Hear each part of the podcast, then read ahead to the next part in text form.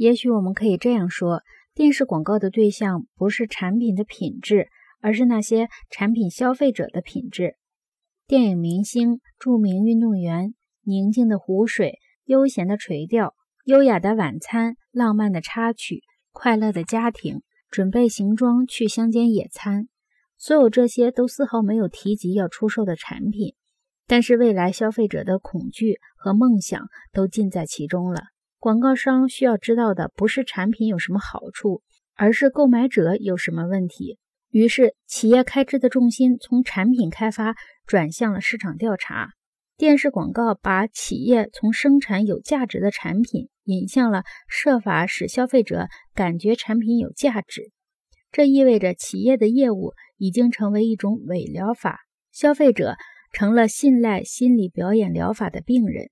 所有这一切对于亚当·斯密来说是一个意外，就像政治的转变让可敬的乔治·奥威尔感到吃惊一样。确实，正如乔治·斯坦纳所说的，奥威尔发明的新话的灵感有一部分是来自商业广告的措辞。但当奥威尔在他著名的散文《英语语言的政治》中说政治已经成为一个为站不住脚的观点辩护的形式时，他想要说的是，虽然政治是腐败的，但他仍将继续以一种鲜明的话语模式存在着。他鄙视的对象是那些惯用宣传和欺骗的政客。他没有想到，为站不住脚的观点辩护可以成为一种娱乐方式。他害怕的是作为欺骗者的政客，而不是作为娱乐者的政客。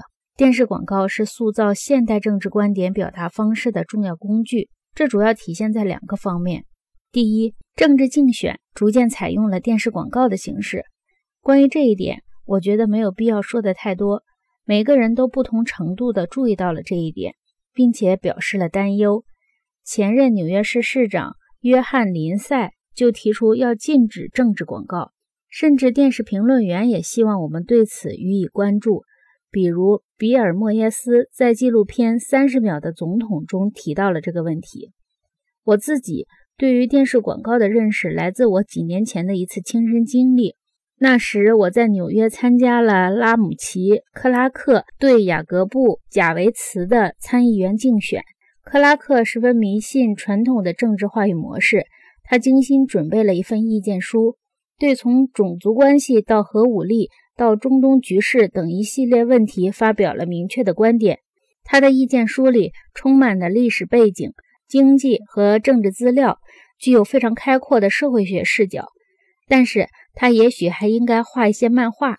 事实上，我们可以说，雅各布·贾维茨确实利用了漫画。我们不知道贾维茨是否也精心准备了自己的观点，但我们知道他的竞选利用了一系列的三十秒钟电视广告。在这些广告里，他运用了类似麦当劳广告的视觉手段，把自己表现成一个经验丰富、正直虔诚的人。据我所知，贾维茨和拉姆齐克拉克一样相信理性的重要，但他更相信参议员位置的重要性。他清楚地认识到我们处于一个怎样的时代。他明白，在一个电视和其他视觉媒介占主要地位的世界里。政治知识意味着图像，而不是文字。最后的结果也证明了他是有远见的。他以纽约州历史上最多的选票赢得了席位。在美国，任何慎重的竞选者都应该聘请形象设计师为他设计一个能够深入人心的形象。